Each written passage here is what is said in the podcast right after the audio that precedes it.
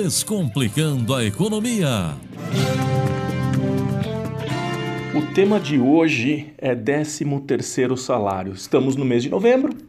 Nesse mês a gente recebe uma parte já do 13º salário, algumas empresas já antecipam e pagam o 13º inteiro. E eu comecei a dar uma olhada no material a respeito de 13º salário e eu encontrei uma pesquisa que eu achei sensacional da ANEFAC, que é a Associação Nacional dos Executivos de Finanças, Administração e Contabilidade. Olha, parabéns pela pesquisa, eu achei muito interessante. Essa pesquisa aqui, ela foi dividida em seis partes. A primeira parte da pesquisa, ela mostra de 2015 a 2017 qual foi o destino do 13º salário da população brasileira. E fazendo uma análise nesses dados, a gente percebe que de 2015 até 2017 aumentou o percentual das pessoas que pretendem utilizar o 13º salário para pagamento de dívida que já foi contraída que, que significa isso? Que de 2015 para cá as pessoas têm se endividado mais. E aqui a gente tem uma redução das pessoas que pretendem utilizar parte desse 13º salário para compra de presente. E reduziu também o número de pessoas que pretendem utilizar o 13º salário para poder pagar as contas de início de ano, a exemplo do IPVA, IPTU, as matrículas da escola, material escolar e por aí vai. Isso mostra para mim que, infelizmente, a, população brasileira está vivendo uh, um momento posterior à recessão econômica que praticamente inviabiliza o uso do 13º salário para uh, colocar esse dinheiro na economia, para fomentar a economia. E isso é muito ruim. Né? Isso não é legal, isso não é bom. Na segunda parte dessa pesquisa, uh, eu fiquei bastante assustado aqui, porque tem aumentado o percentual das pessoas que têm contraído dívidas com cheque especial e cartão de crédito, que por um acaso são os dois juros mais altos que a gente tem aqui no nosso país. Ou seja, a população está sem dinheiro e vai buscar os recursos com as taxas de juros mais altas. É óbvio, né? a gente não precisa uh, entender tanto assim de finanças para saber que isso não vai dar certo. Vai dar problema. Né? A terceira parte aqui da pesquisa é relacionada à intenção de compra para o Natal com os recursos do 13 terceiro. E incrível, porque as pessoas pretendem comprar roupa, pretendem comprar celular e pretendem comprar produtos eletroeletrônicos. Mas aí vem uma parte interessante e que ele está conectado uh, com a primeira parte, né? onde a gente percebe que as pessoas pretendem utilizar menos esses recursos para compra de presentes. E é isso que a gente tem visto, um pelo menos nessa pesquisa, né?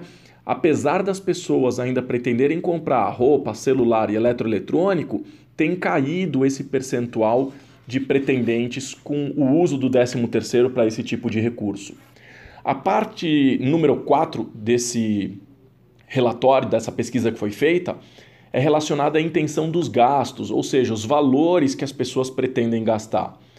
E, não surpreendentemente, a gente tem tido um aumento significativo de pessoas que pretendem gastar entre 100 e 200 reais e um aumento significativo também de pessoas que pretendem gastar até 100 reais. Mas olha que interessante, pessoas que pretendem gastar entre 500 e 1000 caiu mais de 30%.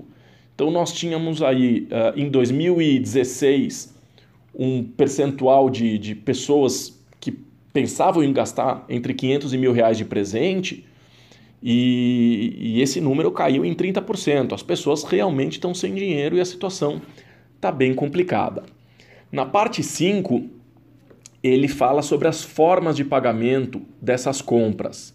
E mais uma vez o brasileiro coloca aqui em um aumento crescente de gente que pretende fazer aquisição com recursos próprios, sendo cheque ou cartão.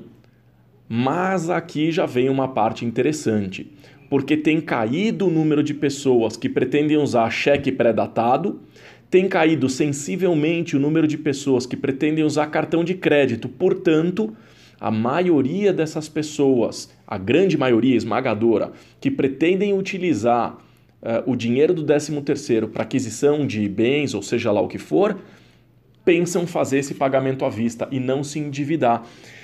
Então, a conclusão que eu tiro é que os brasileiros estão começando a entender a importância que tem de você guardar dinheiro, de não se endividar com taxas de juros altas e de assumir a sua responsabilidade.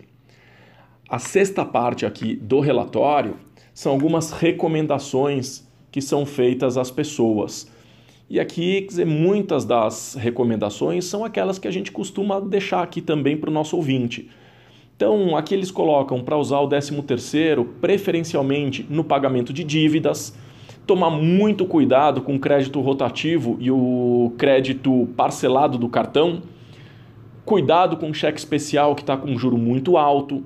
Aqui eles colocam para aproveitar, é, para regularizar todas as outras dívidas e negociar isso junto ao seu credor.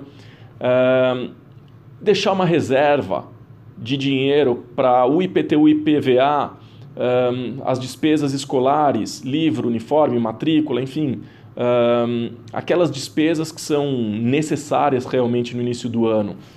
Então, guarda um pouco desse dinheiro para não entrar em novas dívidas.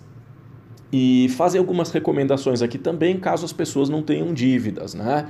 Quer dizer, sobrando valor, aplica esse dinheiro numa renda fixa, uh, colocam aqui para colocar o dinheiro em caderneta de poupança não seria minha recomendação, mas é uma recomendação colocada aqui pela ANEFAC, em especial considerando que o brasileiro não conhece o mercado financeiro. E aqui está dizendo, se for fazer financiamento, pesquisa a taxa de juros, né? observa se não tem nenhum tipo de uh, cláusula adicional ou se tem algum acréscimo né, no, no, no contrato colocar aqui para não comprometer demais o seu orçamento com dívida. Então, sabe, fazer uma dívida agora para poder presentear as pessoas, mas esquece que aí no início do ano tem que pagar os impostos e aí não tem dinheiro, não, então parcela de novo e perder completamente o controle.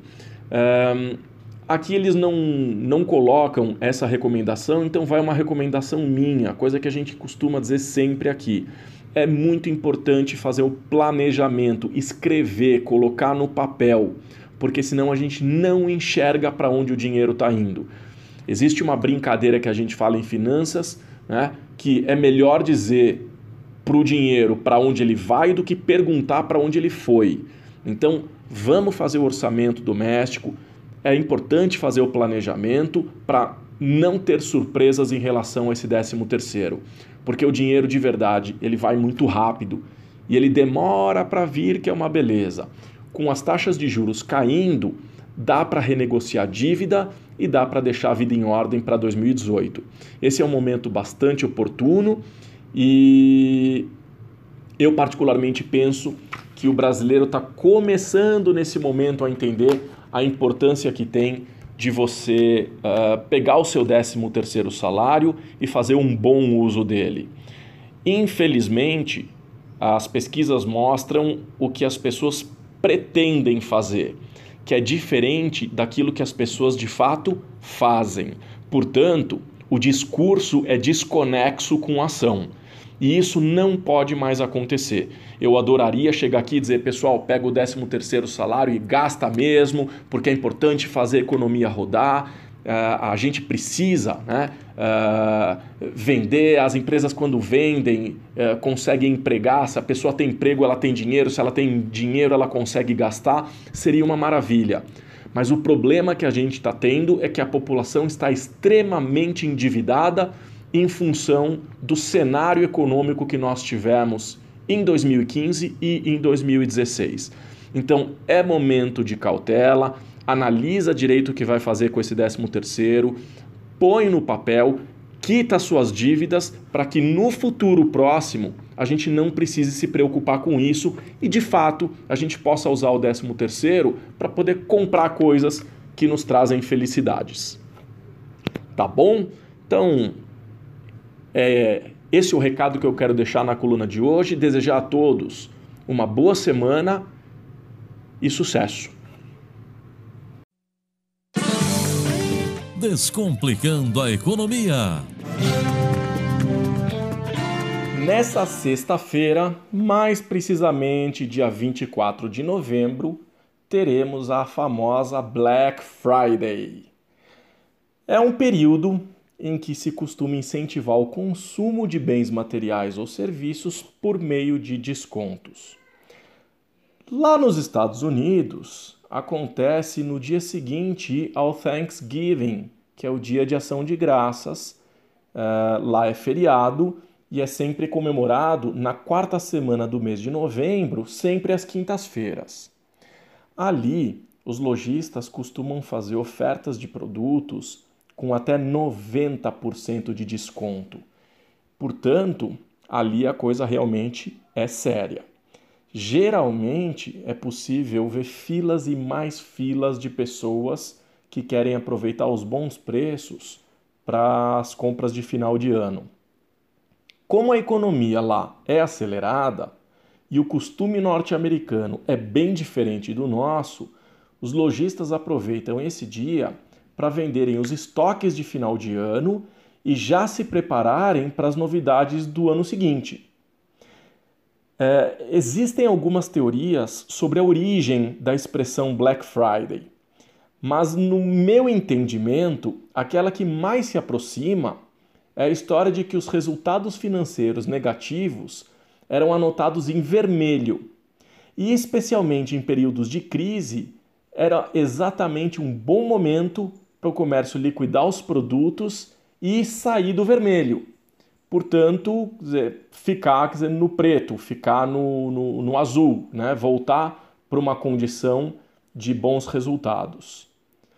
É, no Brasil, a primeira edição do Black Friday aconteceu em 2011 e foi trazida pelo portal Busca Descontos. Nos Estados Unidos, é, existem os chamados cupons que são super comuns. Aliás, existe um programa de televisão chamado Cupom Mania que mostra uh, que alguns americanos vivem disso. Eles compram em supermercados produtos que chegam a somar centenas e centenas de dólares, saem com carrinhos de, de supermercado abarrotados de produtos e não pagam um tostão. Então, a prática ali é bem diferente da nossa aqui no Brasil. Né? Geralmente aqui não se permite acúmulo de descontos em cupons.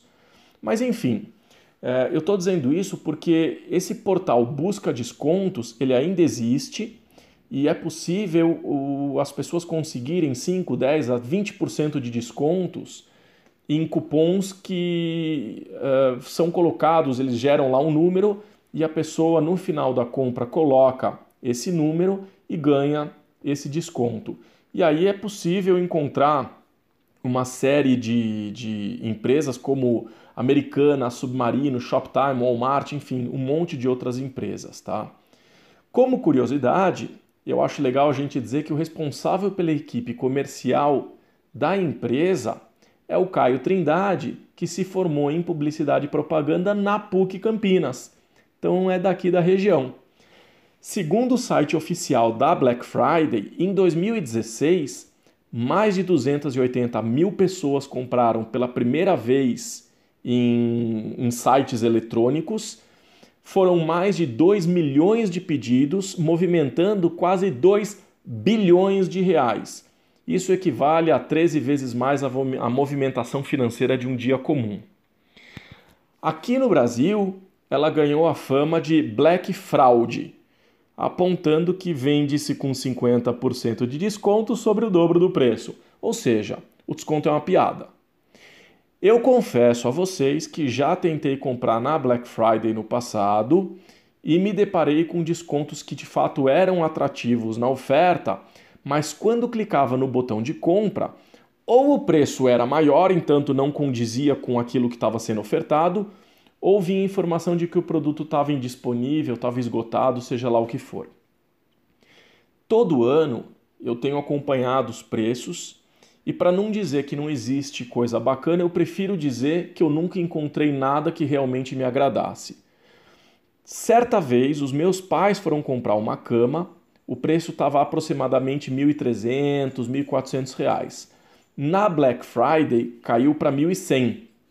Bom, eles acharam que estava caro e acabaram não comprando. Em janeiro, eles conseguiram encontrar essa mesma cama sendo ofertada por 850 reais e acabaram comprando em janeiro. Bom, para esse ano, eu particularmente penso em comprar uma impressora. Eu já tenho visto né, os preços dessa impressora, eu estou acompanhando o preço. A minha impressora tá boa, mas eu preciso de uma que vai facilitar um pouco mais o meu serviço. E o que eu tenho visto é que de agosto para cá, esse preço ele tem aumentado. Então, o que, que eu imagino? que vai vir um desconto super legal para comprar na Black Friday, mas possivelmente, mesmo com desconto, ele vai custar um pouco mais caro do que estava no primeiro semestre desse ano e que talvez esteja também no, no, no próximo semestre em 2018. Então não dá para saber ainda o que vai acontecer. Prometo que semana que vem eu conto o que, que aconteceu, se eu comprei ou não comprei a impressora. Para encerrar o quadro de hoje, eu quero deixar uma dica não saia comprando só porque parece barato. Então, existe aí muita propaganda, muito marketing em cima disso, mas cuidado. Se você não vem acompanhando os preços, eu penso que vale a pena dar uma olhada no histórico de preços dos sites que fazem comparação de preços. A exemplo do, do site Bom de Faro, Buscapé, Jacotei. São três sites que eu costumo ver. Então, você clica lá no, eh, no produto que você quer. Lá tem o histórico de preço e ele vai te mostrar o histórico de até um ano. E lá você pode ver o que está acontecendo com o preço. É muito normal, se assim os nossos ouvintes observarem um crescimento do preço nesse segundo semestre até chegar a Black Friday. Aí chega na Black Friday, cai o preço, parece que a coisa é muito legal, mas cuidado, tá? Você pode estar comprando um preço, uh, um produto pelo preço normal que só vem aumentando nos últimos meses. Uh, por fim, compre somente aquilo que de fato for necessário e cuidado, muito cuidado com o endividamento.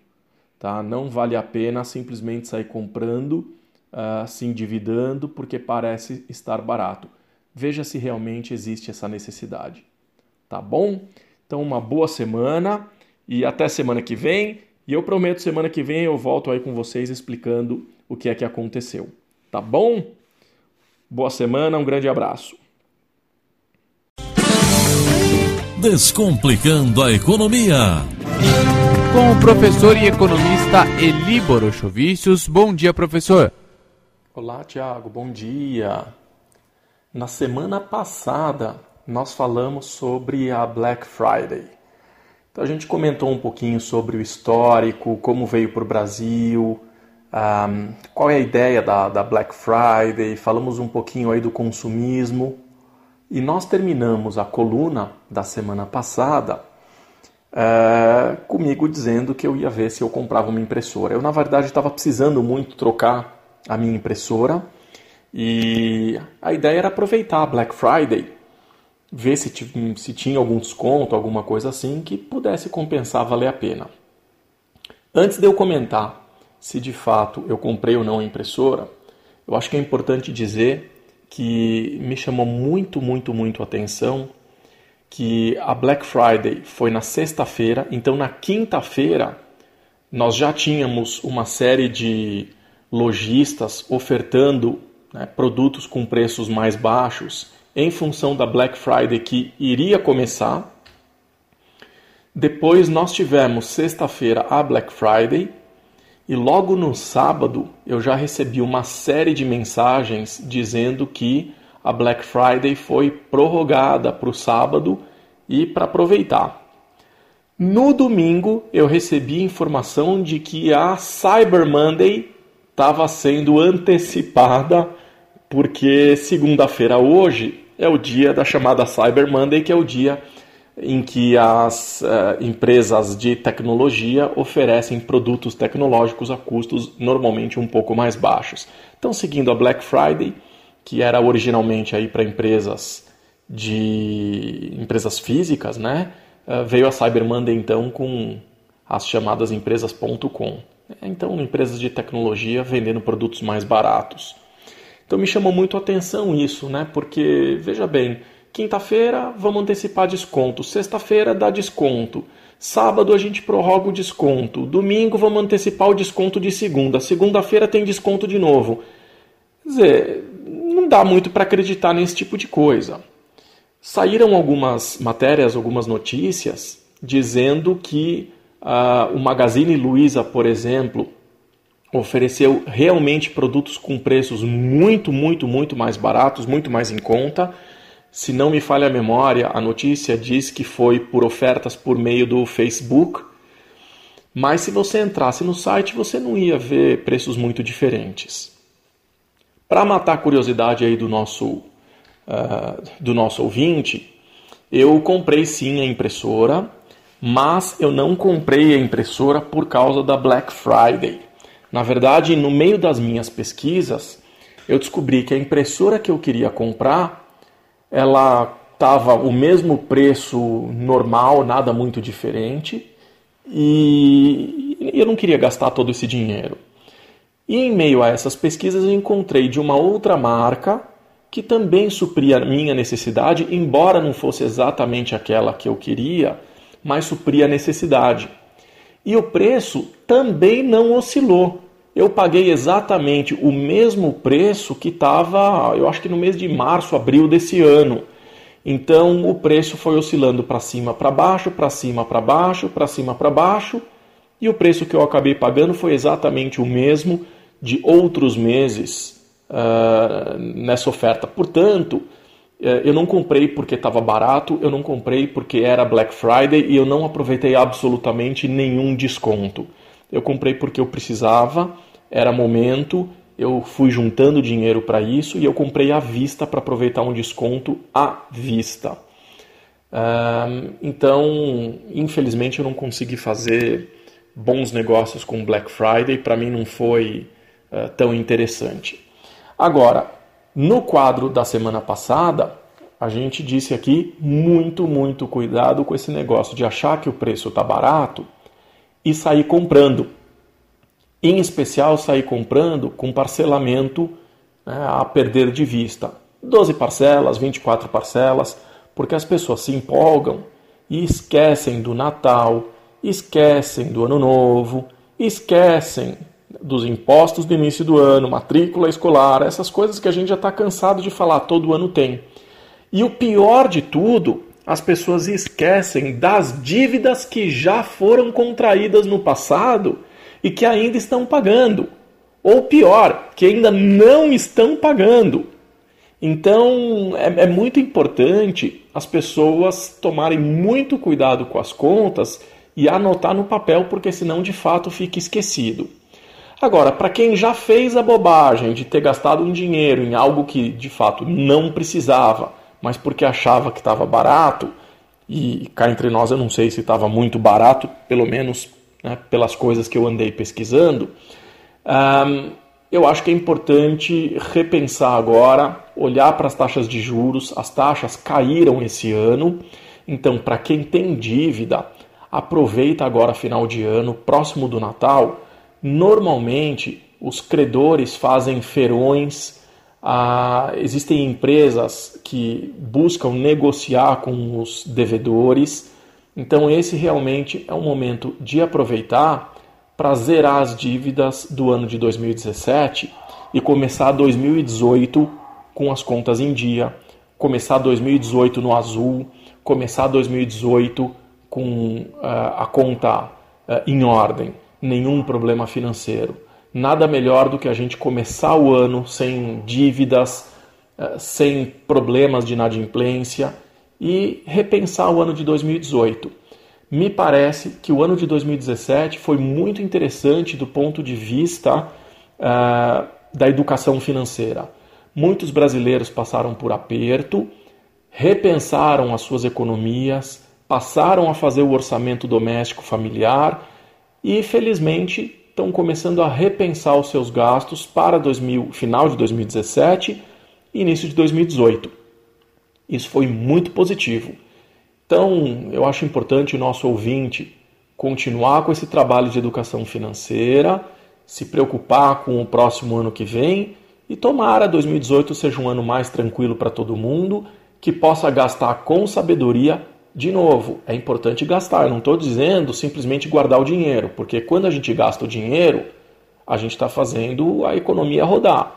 E é muito positivo para o país uma economia acelerada. Então tem que comprar, mas tem que comprar com consciência.